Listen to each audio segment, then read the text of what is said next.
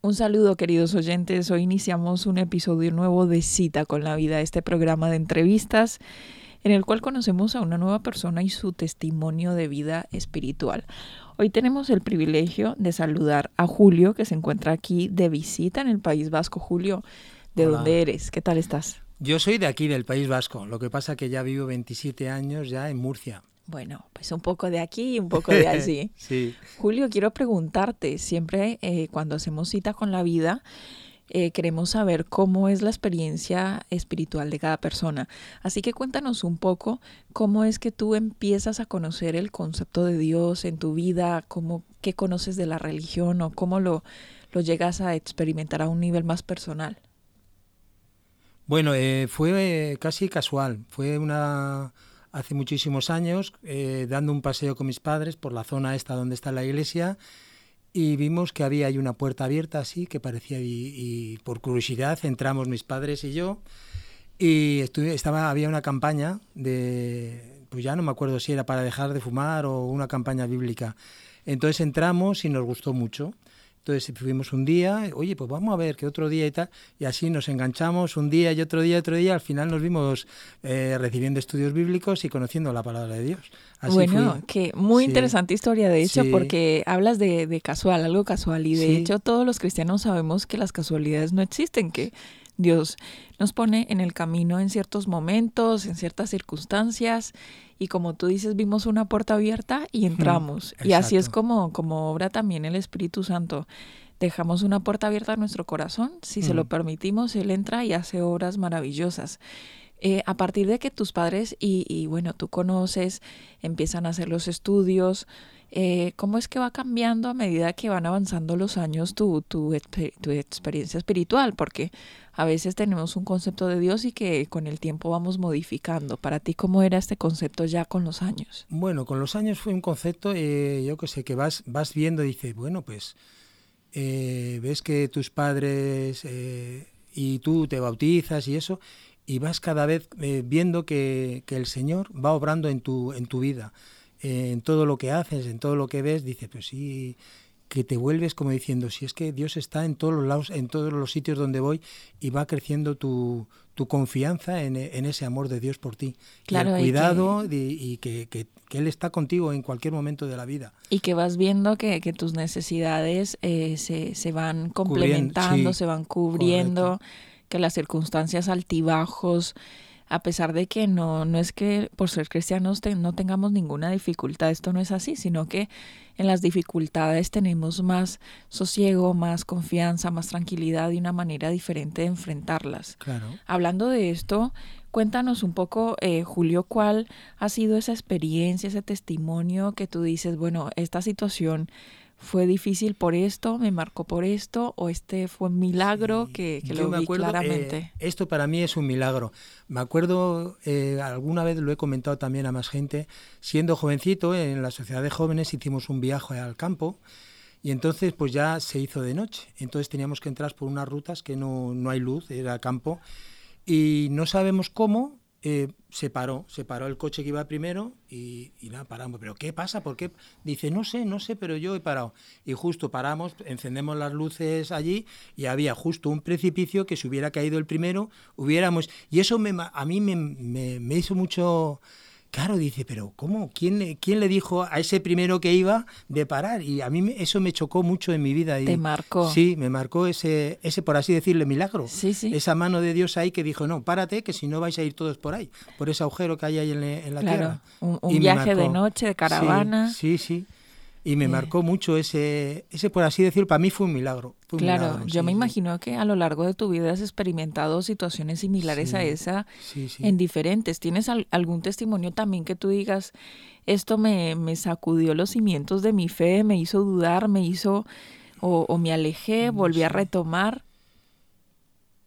Alejarme, no sé. Yo sé que, por ejemplo, en el cuando hice el servicio militar, eh, sí que me alejé un poquito de, ir a la iglesia, entonces también de Dios, ¿no? Entonces yo me acuerdo cuando vine del servicio militar, que empecé otra vez a volver a ir a la iglesia, me costó, la verdad que me costaba ir los sábados, claro, lo que hace también eh, la constancia de, de, una cosa que haces constantemente, a, veces por rutina o un hábito, y dices, mira, qué pena que, que pierdes ese hábito y la verdad que cuando pierdes un hábito luego te cuesta más hacer un, aparte que es una cosa buena, imagínate una cosa mala. Si es una cosa buena de ir a, oír la palabra de Dios, imagínate un hábito que fuera encima malo, que, que pues peor. Pero esa yo creo que fue la, la experiencia para mí la más mala que, que pude ver en mí, en mí, vamos. Sí, sí, de, de, sentirte un poco alejado. Alejado y que no tenías ganas de ir a la iglesia, por eso, porque también te vas alejando y según te vas alejando de ir con, con tus hermanos de la iglesia, pues también te vas a alejar un poquito de Dios. Bueno, esto pasa, eso pasa un poco así como ese ejemplo, esto pasa un poco así como el ejemplo bíblico que, que habla de, de, la fogata, del tizón, ah. cuando menciona que separamos el, el tizón del, de, la fogata, se va apagando hasta que lentamente hasta que ya deja Efectivamente, de calentar. Es, más o menos la misma experiencia que tú mencionas a nivel espiritual. Pues yo creo que, que ¿cuántos años llevas de, de Adventista, Julio? Pues más o menos, imagina, tengo, tengo 65 desde los 14 que más o menos me bauticé, pues no he hecho la cuenta, pero un montón de años. Toda una vida, casi 50 años. Sí, sí.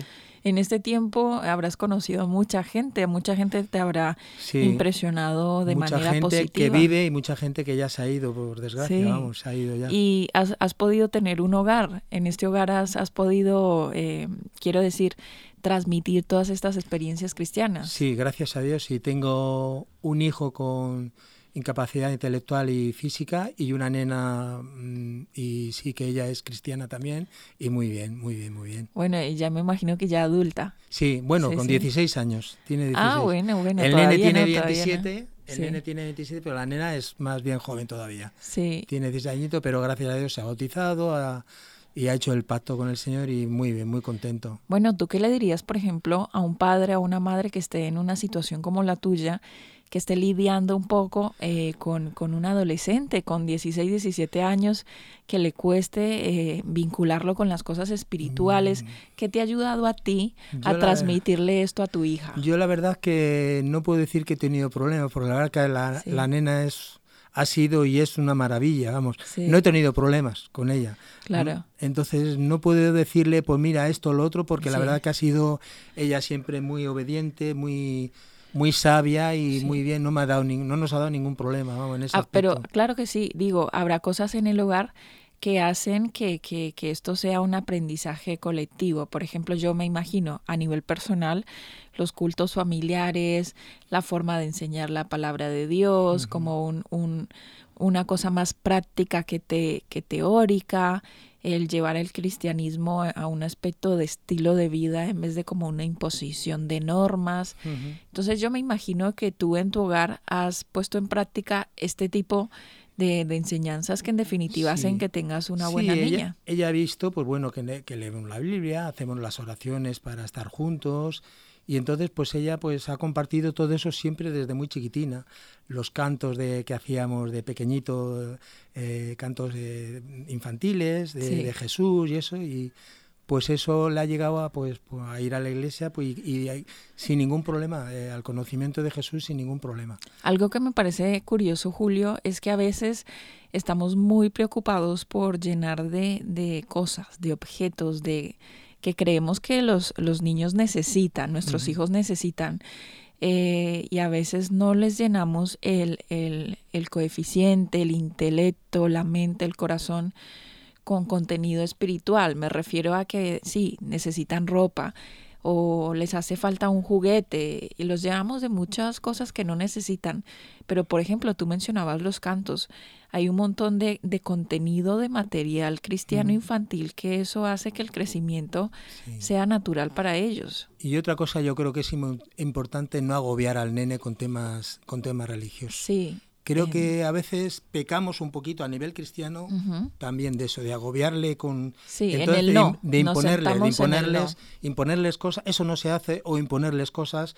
Entonces el crío, pues a veces se ve un poco también rebelde hacia, hacia cosas de religiosas y hacia cosas de ir a la iglesia. Porque en definitiva lo que no vean en sus padres tampoco lo van a querer replicar en lo positivo. Sí, sí, sí, Bueno, claro, eso es un buen consejo. No se trata de imponer, sino se trata de ser un ejemplo. Exacto, sí. Bueno, Julio, ya casi llegando a este programa que es muy cortito, nos gustaría que nos compartas cuál es tu cita bíblica o algún texto que recuerdes y por qué te eh, resulta bonito. Comentando, comentando con un compañero hace un ratito, yo creo que el más completo, no, no un versículo, sino el Salmo 23, el Salmo del pastor, del buen pastor.